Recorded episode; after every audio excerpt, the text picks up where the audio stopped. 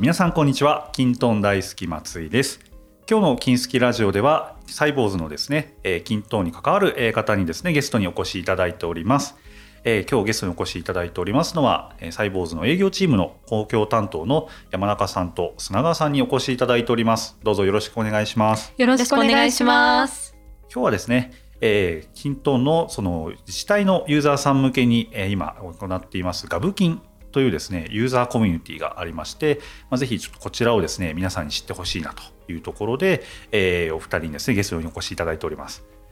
であのまあ、ぜひこのガブキンっていうですねコミュニティをま知ってほしいなというところで、まあ、あの自治体のユーザーさんが聞いていればもちろん参加してほしいなというところもありますし自治体のユーザーさん以外の方にもですね、えー、ぜひ知っていただいてもしコミュニティの中であの自治体のユーザーさんがいてですねこう悩んでるというか、えー、何かそういった場所を探してるよなんていうことがあればぜひあの知って、えー、紹介してほしいなということもあって、えー、今日ですね紹介させてほしいなと思っております。ではですね、と簡単に最初にお二人にこう自己紹介をしていただきたいなと思いますので、えー、では山中さん、えー、簡単に自己紹介をお願いしてもよろしいでしょうか？はい、よろしくお願いします。私は山中めと申します。去年の7月にサイボーズには入社しまして、だいたい今営業として1年ちょいですね、やっているような形になります。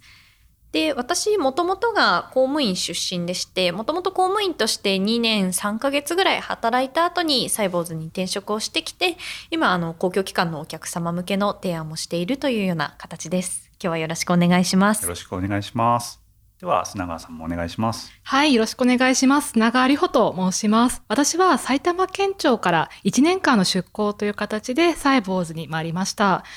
えっとですね、私もともとは最初は浄水場というところで勤務しておりまして、そこで3年間電子契約の電子入札の契約などの事務をした後に、えっ、と、また次の3年間は女性活躍推進というところで、ウーマノミクス化というところで仕事をしてました。で、それから4月にこちらにお邪魔した次第です。はい、よろしくお願いします。なんかですね、私もともと営業をやってたんですけれども、その時に知っていた状況よりも、なんかすごい多様なチームになってると言いますか。そうですね。自治体の、まあ、元経験者もいるし、うんうん、自治体から出向して、まあ、現状も一応こう自治体に勤めてる方もいるっていうですね、うん、なんかすごい多様なチームなんですね、今。そうですね。だからその個性が結構それぞれ生きてるなというふうに思ってて、チームで会議しててもなかなか楽しい感じでいつもやってます。うんですよね。まあなんかそのあたりも今日お聞きしたいところもあるにはするんですけれども、うん、まあ今そのまずはガブキンというそのコミュニティがですね、はい、あのまあ、ホームページも解説がされていてですね、はい、えー、ぜひ、えー、概要欄にもあの URL 掲載しているので見ていただきたいんですけれどもそちらを見るともうすでにあの100以上の自治体から200名以上の職員が参加しているということでなんかなかなかこうにぎわってそうというかもう盛り上がっているコミュニティな雰囲気もあるんですけれどもどうですか？そうですね結構こう自治体様専用のコミュニティというところでご用意しているところもあるのでなかなか自治体職員の皆さんですと普段こう公務員ですみたいな形で他のコミュニティに入っていくのってハードル高かったりもすると思うんですけどその辺りが自治体の職員ばかりがいるコミュニティというところで心理的なハードルを下げられて参加いただいている方が増えてるのかなというふうに思ってます。そうですよねあのサイボーズでも、えーまあ、もっとその広いくくりとして、うん、えー、金コミというあのユーザーコミュニティを、えー、昨年こう始めて、うんうん、でまあ、それはそれでこう多くの方にですね参加いただいていたりはするんですけれども、まあ、やっぱりそのよりこう近い、えー、なんでしょうね。こう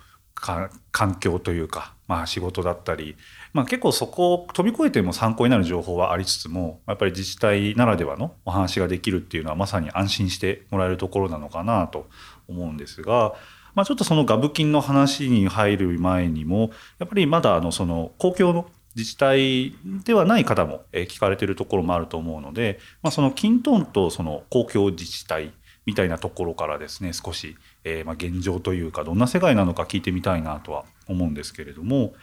えー、そうですね。それこそ私が入社した時ってもうそもそも世の中がまだそのクラウドって、え、怖いというか危ないみたいな世界で。でもうそれって自治体ももちろんですね。言わずものなので、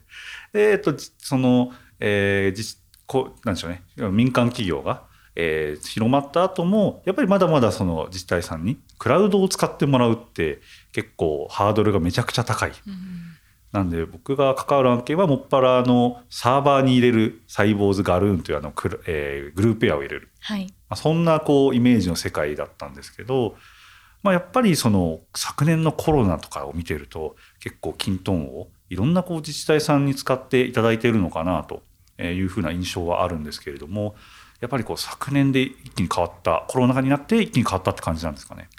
そうですねやはりそのコロナ禍でこれまで自治体さんですとこう結構システムを開発したりするのにはある程度時間をかけて完成されたものを作っていくっていうところがあったと思うんですけれどもやはりそのコロナ禍の給付金をすぐに支給しないといけないとかコロナにかかった人の情報をいち早く察知しないといけないとかそういったこう柔軟に急いで迅速な対応が求められる局面においてこのキントーンというツールが徐々にこう広まっていったのかなというふうに思ってます。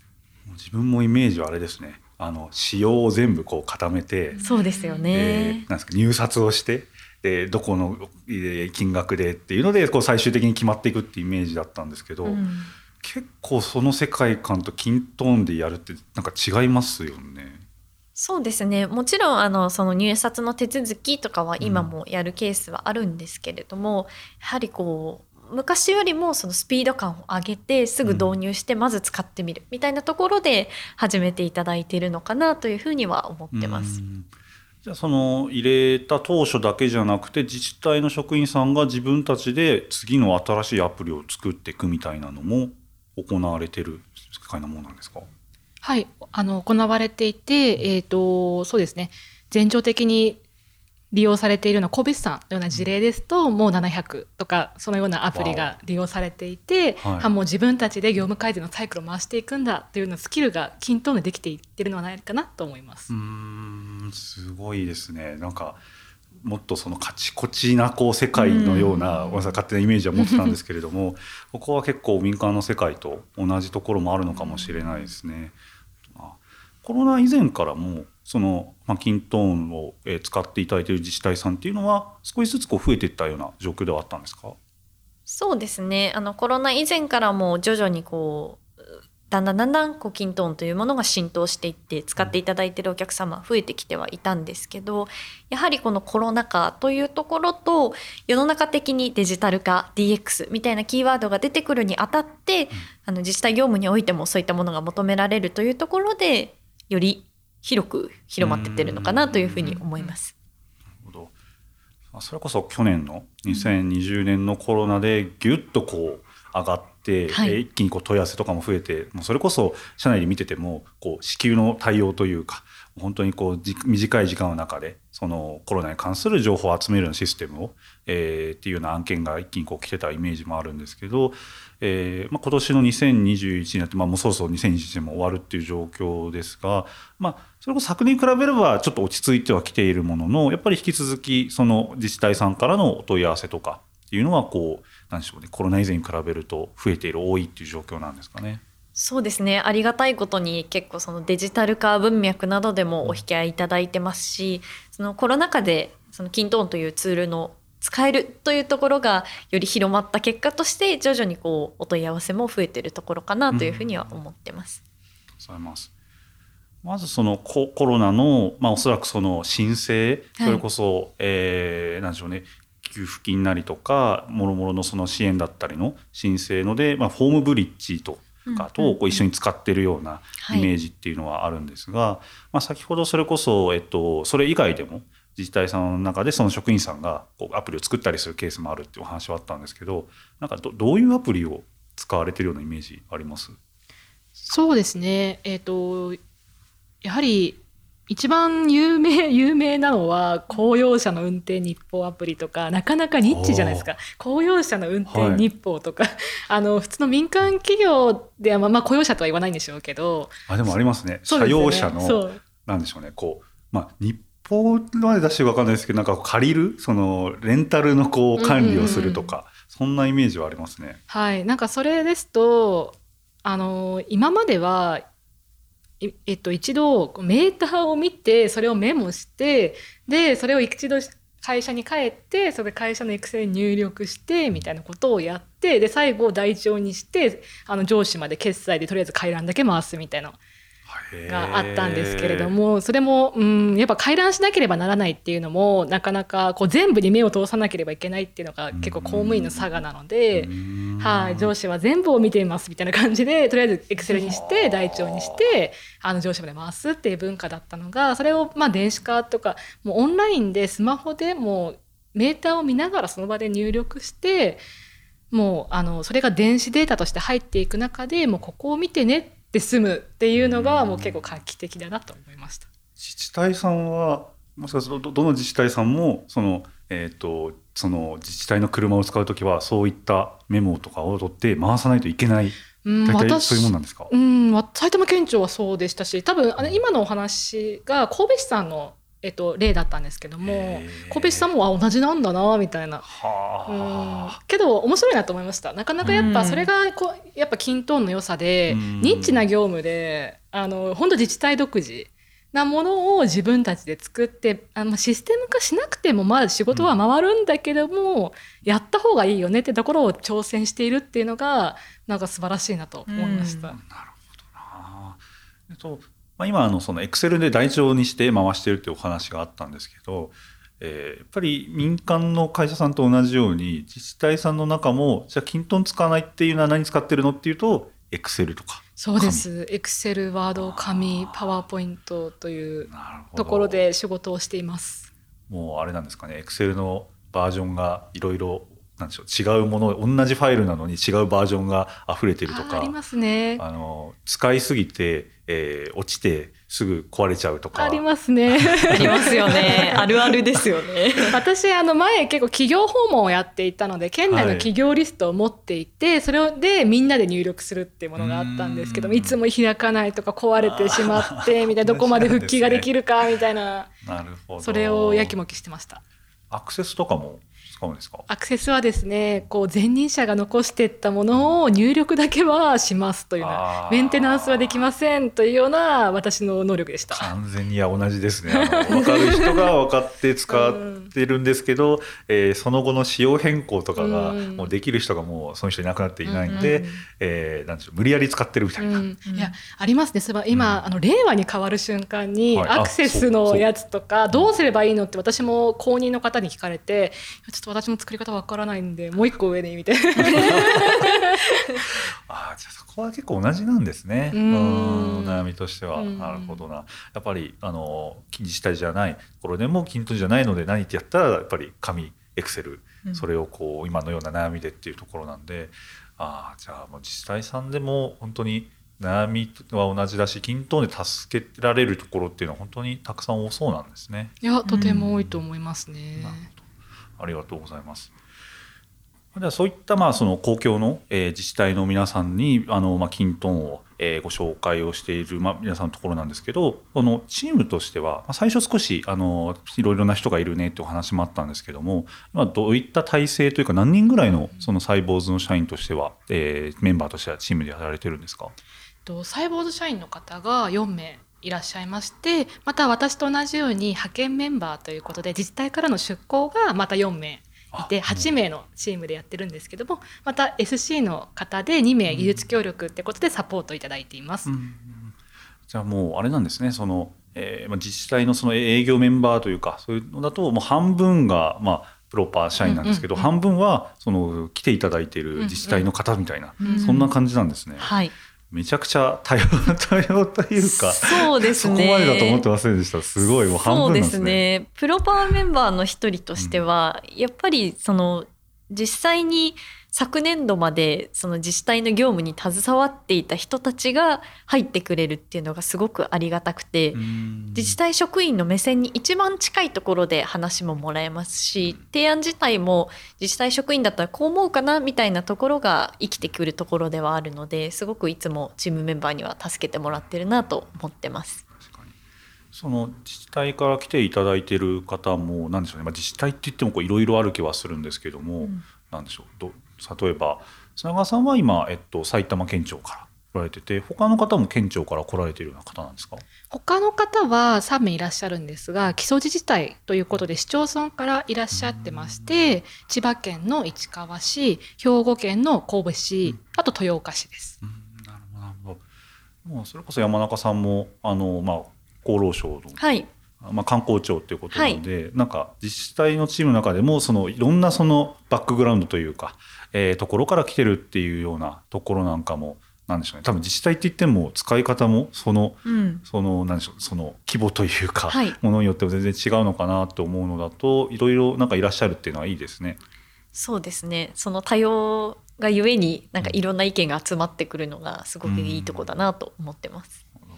うん、ちょっとこの辺りのその出向されてきたこう経緯とかもお聞きしたいなっていうのもあるんですが、ちょっとそこは後半に回させていただいて、えー、先にこう本題のガブ金についてですねちょっといろいろとお聞きしていきたいなとも思うんですけれども、えー、まあ最初にもお伝えした通りその今自治体でキントーンをご利用いただいているユーザーさん向けのそのコミュニティっていうところかなとは思うんですけれども、えー、これはいつ頃始められたんですか？そうですね。あのちょうどあの去年の秋頃にできたコミュニティでまずちょっとこうなんでしょうね均等音が得意になっている職員さんとかが徐々に生まれつつあったのでその人たちを結びつけていくっていうことと同時によりこうもっと多くの人たちに均等音の輪を広げていきたいなっていうところで作っていったコミュニティになります。あじゃあもう1年ぐらいなんですね。そうですね大体1年ぐらいになります。そうでも1年で先ほどのようなその200名以上の、はい、職員の方が参加されてるっていうのはすごいですね。そうですねやっぱり自治体職員同士がつながれる場っていうところで実態職員専用のコミュニティっていうことにしているのが、うん、その参入のためのハードルを下げているのかなというふうには思ってます。なるほどこれはあのご利用を検討している方とかもご相談すれば入れるものですか、はい、そうですね自治体職員さんであればあの導入の有無にかかわらず入ることは大丈夫です。なるほどありがとうございます。なんかこう概要としてその金、はいこれ、えっと、キントーンですよね、確か。そうですね、ベースキントーンでやってます。よね。はい。キントーンの中になんかどどういう機能というか、はい、まあ、アプリなのかスペーススレッドなのかとかなんかこう主な機能みたいなってどんなのがあるんですか？そうですね。よくご利用いただいているところですと例えば自治体の職員さん同士でこういう悩みがあるんだけどどうやって解消したらいいかなみたいなのをこうスレッドの機能を使ってやり取りしていただいたりですとかあとはこうちょっとプラグイン使ってみたいんだけどなかなかこう使い方がわからないなとかちょっと自分たちでトライアルするにはちょっと荷が重いなみたいな時に試しで使えるようなアトリエというところを用意していたりですとかそういった形であの自治体職員の方がキントンを検討していくとかより広めていく時に役に立ちそうなこうコンテンツを揃えてその中でこうコミュニケーションを取っていただけるような場としています。あのガブキンのサイトにもですね、はい。えー、福岡市の熊谷さんの、はい、あのもうこう参加者の声として、はい、そのガブキンアトリエというところではアプリの試作やプラグインのテストまでできちゃう点がとても助かってますっていうようなところもあってそうですよね。自治体の皆さんもプラグイン使いますよね。そうですね。最近はあのプラグインメーカーさんのこう事例紹介ページとかにも自治体さんの名前載るようになってきてましてもう本当にあの自治体職員さんのこう無限の可能性を私たちも感じるといいますか、もうそのキントーン自体とそのプラグインをどんどん使いこなしてあこんなことにも使えるんだみたいなのを私たち自身がこう気づかせてもらうようなことも多くあったりするのでもういつも本当あすごいなって思いながらそのアトリエとかを覗いてるっていう感じです。いいですね。そのなんでしょう。他の人の、まあ、もちろん使ってるものそのままとかそういうものではないものも多いとは思うんですけども、はい、そのエッセンスとか、はい、こんな風に使ってるよとかこんなのも使えるよねみたいな要素がなんかそのまま生で見えるってすごいなんかこう参考になる場所になりそうですね。そうですね、うん、そういったところで結構自治体職員さん同士であの知識のシェアとかをしていただいているのかなと思います。なるったまあ具体的なアプリのそうあの技術的な、えーまあ、情報共有のもありつつ、うん、まあ、先ほど、まあ、ざっくばらんなその相談というかスレッドのところもあるのかなとは思うんですけどもなんかどんなやり取りがやっぱな悩み相談とかそんな感じなんですかね？はい、あのやはり操作方法もあるんですけども、あの同じ自治体職員に聞けるっていうことで、そちらの自治体はどうですか？といったような話題として、あの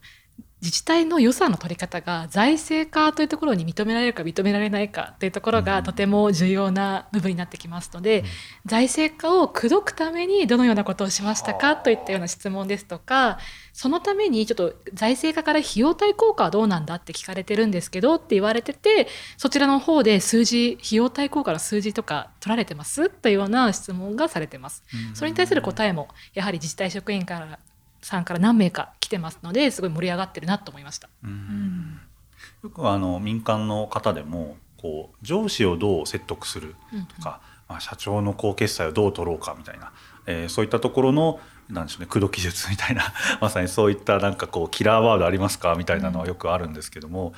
自治体さんだとその財政化、うんうん、あのそこをどう口説くかみたいなのが結構大事なんですかね？いやとても大事ですね。あのこの部内として決済であの一番下のものから、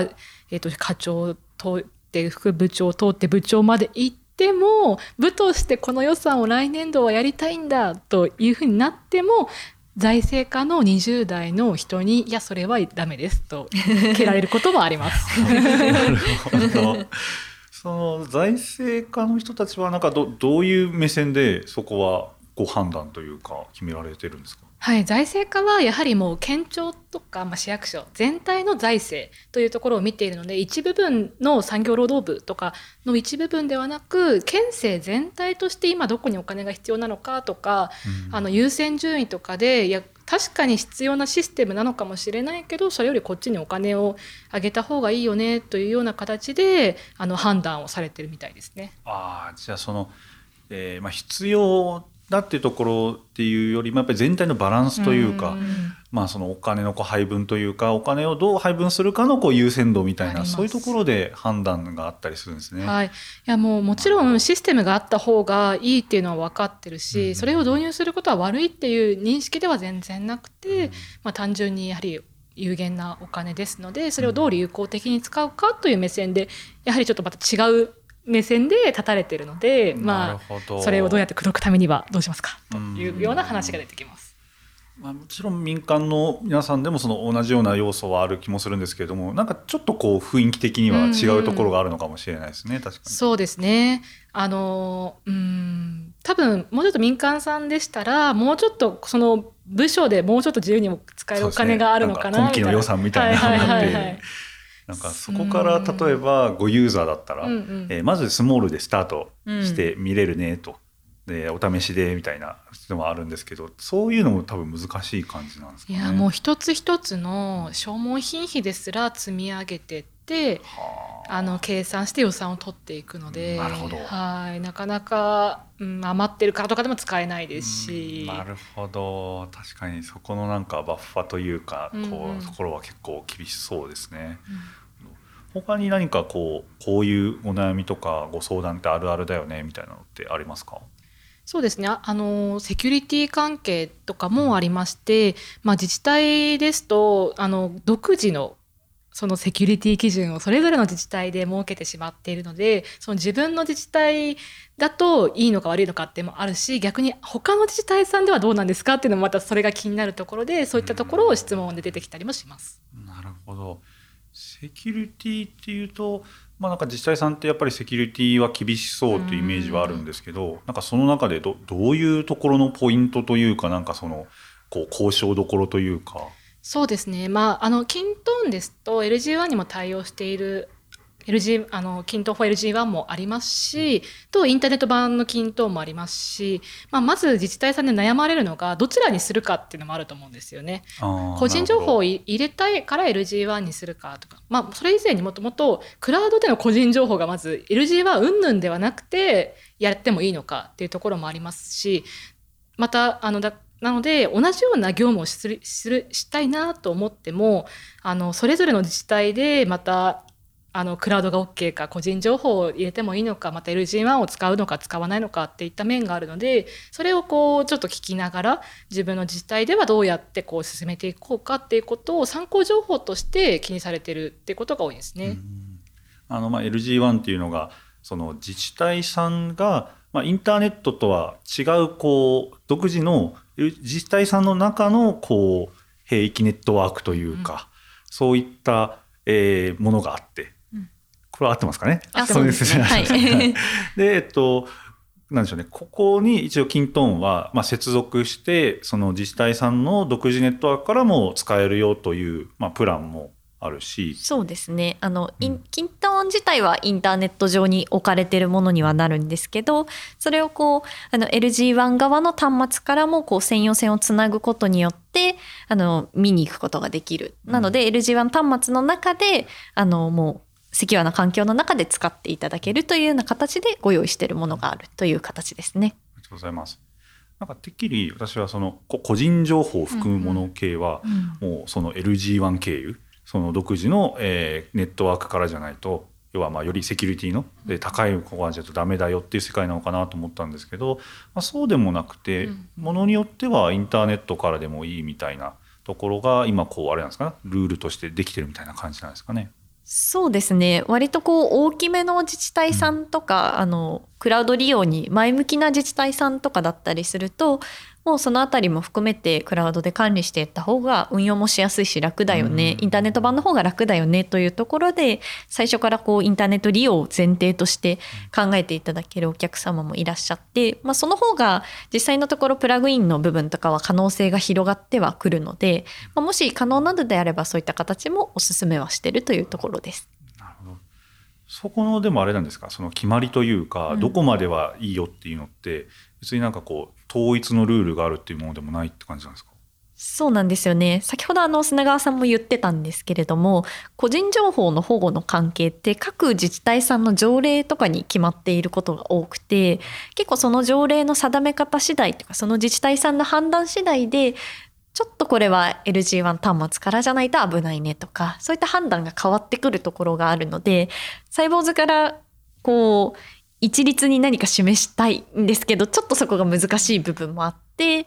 最終的には他のあの各自治体さんの判断にお任せしてるというところが、まあ、現状かなとは思います。あそこはもう自治体さんによって結構違うところなんですね。そうですね。ただまあ他の自治体さんの事例を知りたいですとか他の自治体さんどうやって乗り越えてるか知りたいみたいなのはそのコミュニティの中とかで質問いただいてるケース多くあるかなと思います。なるほど。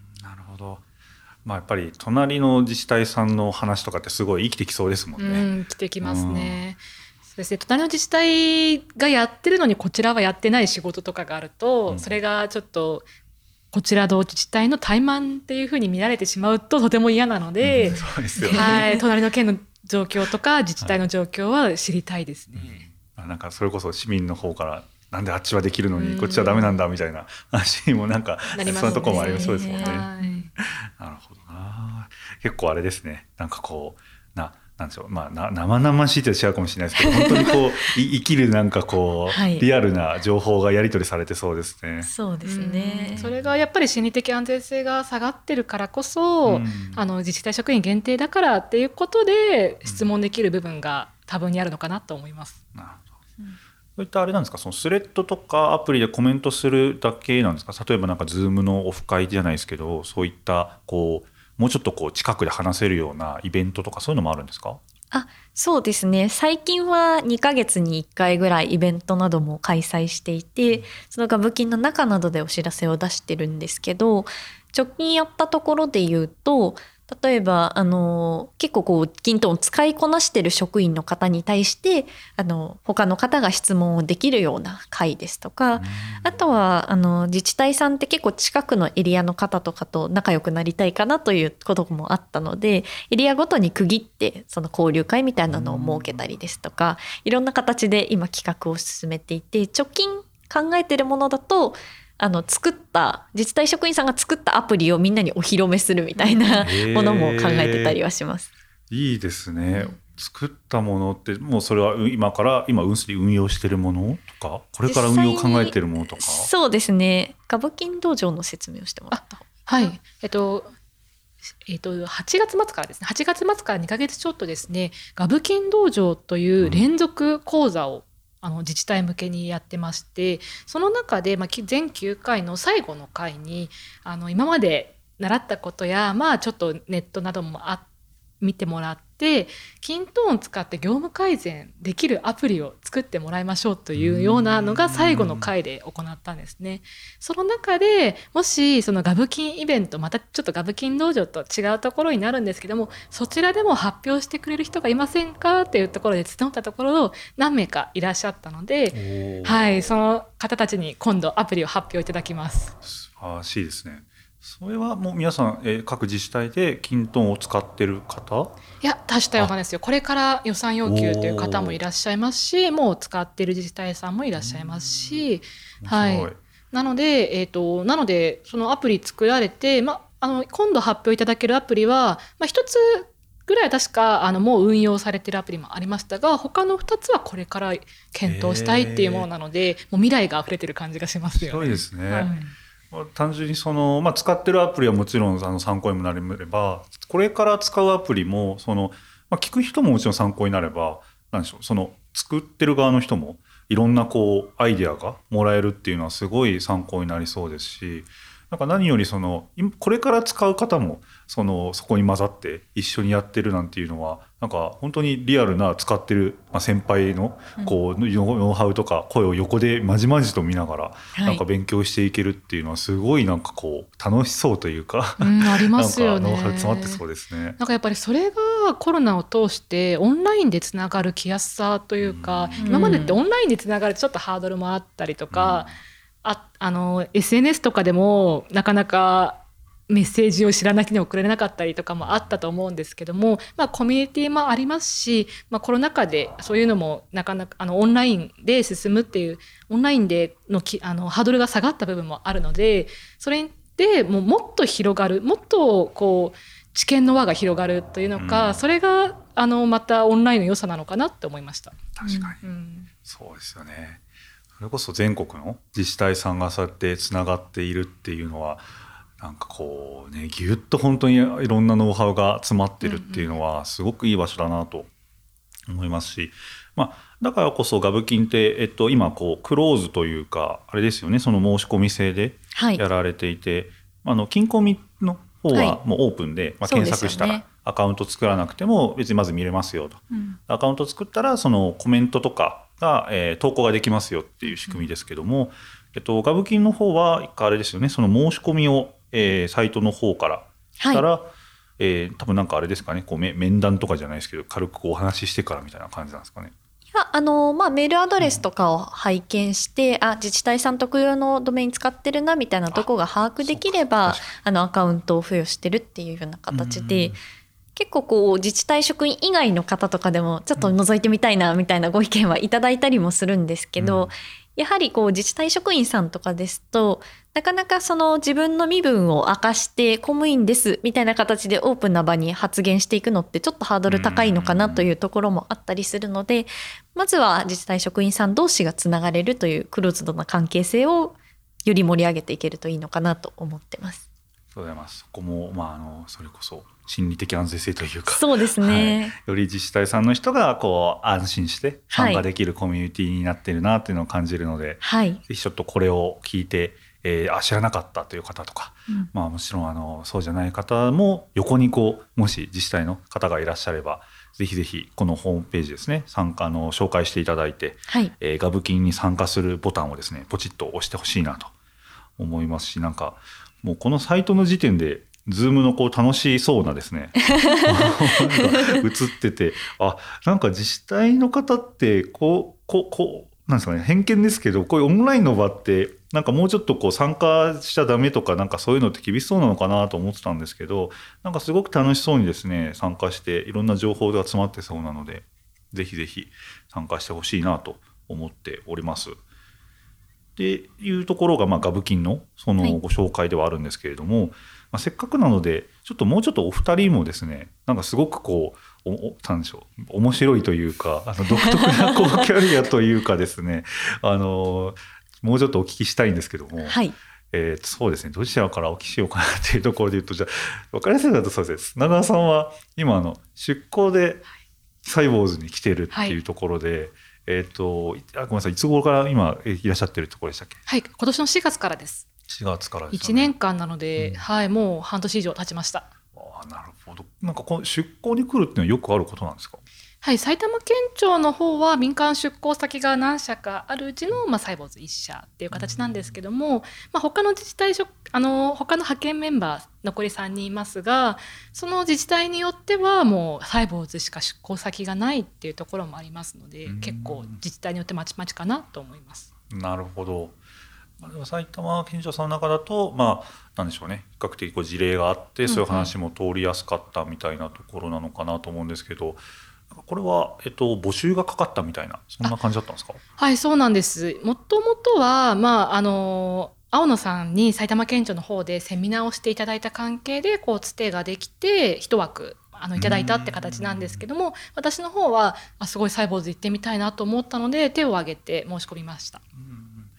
なんでしょうねなんかそこは砂川さん的にはどどういうところになんでしょう魅力を感じて手を挙げてくださったというか。えっと、もともと、あの、私がウーマノミクス化というところにおりまして、そこが、あの、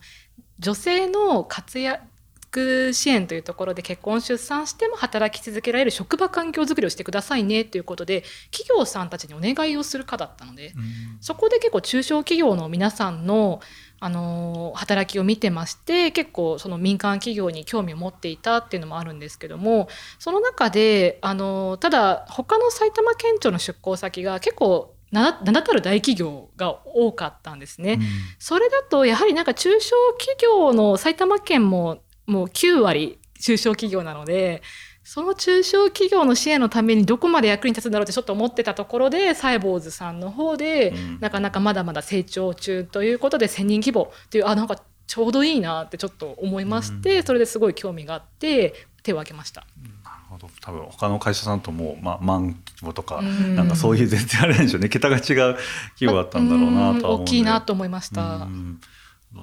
実際どうですか？サイボーズに来てみたなんか印象とかなんかどういうところがなんかしこうざっくりどんな風に感じてもらえたんでしょう、やはり風土がきちんとされてますよね。やあの働きやすいっていうのはもともと結構テレビとかでも有名でしたし、まあ、私もその青野さんのセミナーとかでもお聞きしてましたしただそれを実践していくには覚悟が必要でその覚悟を作るためにはまず風土だよねみたいな形でその風土もちゃんと言語化されてるなと思いました。私がすごい好きなのが嘘をあアホはいいけど嘘はダメ？うんうんうん。あのありますね。ありますよね、あれとかすごい好きで、うん。ああいう言葉があるからこそ質問もあれちょっとこれなんか見当外れな質問してるかもなと思いつつアホはいいんだもんみたいな感じで、うん。あの気安く質問ができます。気軽に気軽に質問ができます、確かに。なんかこう暗黙のっていうよりは確かにどんどんなんか言語化してそれこそキントンなり、えーグループやの中でなんかそれをこう発信していくというか、まあ、発信もなんかしながらも揉んでいくというか、うんうんなんか形が変わっていくようなそんな印象は確かあるかもしれないですね。うんなるほどな。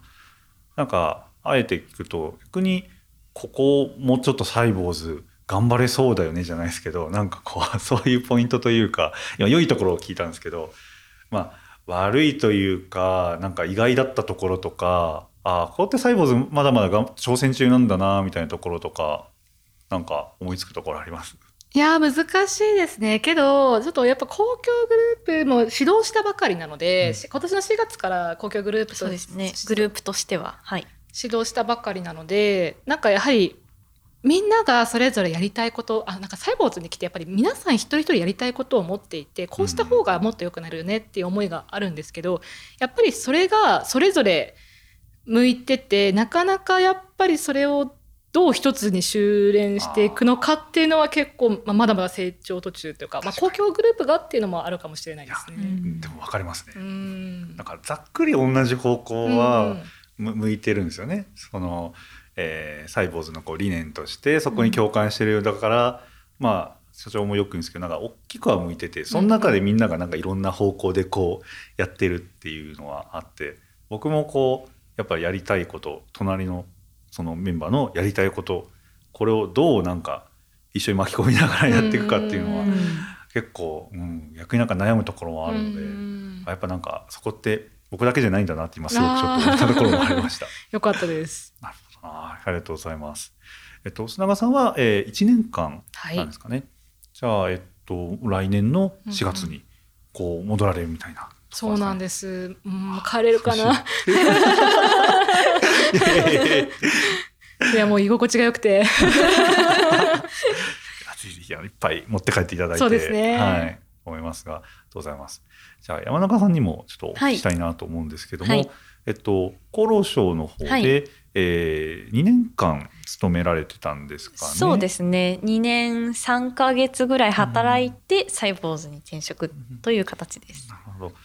なんでしょうそこの民間に行きたいなってなんかこう思われたポイントとかなのかなんかサイボーズっていうキーワードでこう転職とか考えたのかとかってなんか聞いてもいいものですか？そうですね。私の場合はあの厚生労働省で働いてた仕事自体もすごく好きだったんですけれどももっとこう自分がそのお客さんに対面してお客さんの課題を聞いてそれを解決していくみたいなところを自分でその目の前のお客さんに対してやっていきたいみたいな思いが強くなって民間の企業に転職を決めたというような背景があります。でもともとは私もあの本当に民間企業のことが全然分かってなかったのでもう手当たり次第に自分が好きなものから考えていって自分が好きなこうお店の店員バイヤーになるとかもいろいろ考えたんですけど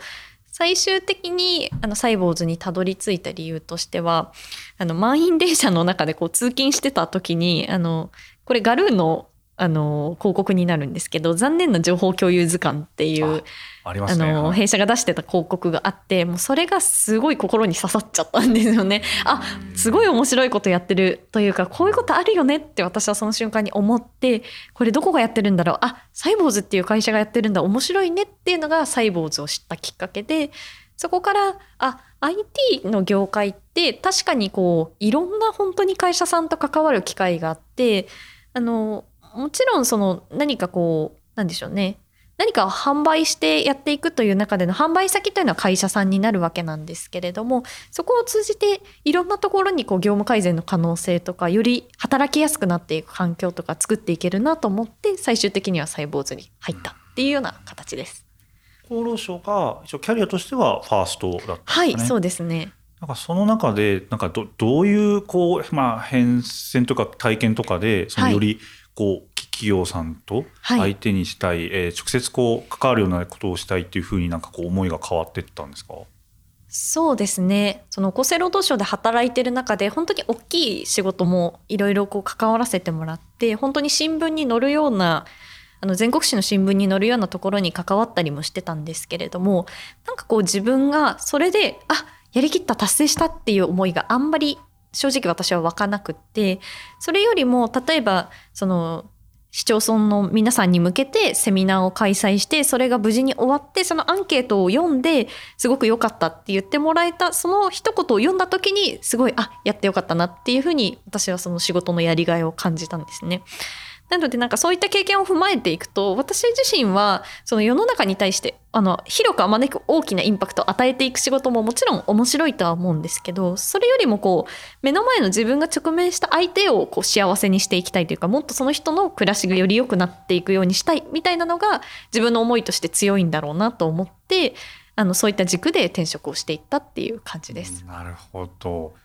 それだとそれこそなんかガブキンとか楽しそうですね。そうですね。まさにあの私自身もその実態職員さん同士がそうやってコミュニケーションを取っていただいて、うん、よりどうやったら使いやすくなるんだろうみたいなのを見て。あのそういうコミュニケーションしていただくのを見るだけでも目頭が熱くなるみたいなところはありまして 本当になんかあなんかいいなこういうのってすごく思ってます。んなんかその自分がきかけというかなんか場所を作ったことがきっかけで、うん、その知らない人同士がなんか出会って、はい、なんか和気あいあいと楽しくこうなんかやってるって。でもしかするとそれこそ僕のこあの均等のコミュニティとかの見てる経験だと、はい、なんかそこからこう思いがけない方向になんかなんでしょうね人生が楽しくなっていくというかそうですね。そういう人もいたりするのでなんか山中さんはなんかもっともっとこうガブ金にどんどんこうはまっていきそうなそうですね。あのまさに私自身もそのグループの立ち上げと同じぐらいのタイミングでこのガブキンというコミュニティの運営とかをあのメインで任せてもらえるようになったんですけど最初はそのコミュニティの運営なんてやったことないですしなんかどうしていったらいいんだろうみたいな手探りだったんですけど最近その実際職員さん同士がそのコミュニティの中でコミュニケーションを取っていただいてるのとかもちょくちょく目にはするようになってきてそこがすごく自分にとってもああこういうことやってよかったなって思える原動力になってるなって思います。まあそれこそ最初の方ご相談いただいた覚えもあって そうですねどどうやったらそのコミュニティってなんかもう盛り上がるというかそうですね。なんか皆さん同士がねこう発言してくれるかっていうような相談もやった覚えはあるんですけども、いいですねこう自治体さん同士の職員の方同士がもう今発言し合ってなんか支え合ってるっていうのははいすごいなんか僕も想像するだけでこう気持ちはなんかわかりますね。そうですね。あの自分もそのガブキンというコミュニティに任せてもらった時にサイボーズと自治体職員さんみたいな関係性になるのは避けたいなと思っていて、あの自治体職員さん同士ってもともと横のつながりみたいなのも気にされるところだと思いますしよりあの横展開がしやすいあの業界でもあると思ってるので、そこがこう横つなぎがうまくいけばよりもっと私たちが想像しているよりもはるかこう先に進んでいけるのかなっていうのは日々あのガブキンの運営を通じて感じているところではあります。いいですね。そのコミュニティというとこうメーカーとのなんかそのサポート掲示板じゃないですけども、そうですね。そういう質問板みたいに、まあ、思いがちだったりなってしまいがちなところもあるんですけども、まあ、ガブキンはそういったところじゃなくてもっとそのなんか有機的というかはい。皆さんで交流しているところみたいなのが、まあ、今のお話からもえー伝わるといいですしそこになんかぜひ魅力を感じて参加してほしいなと思いました。はい。はい、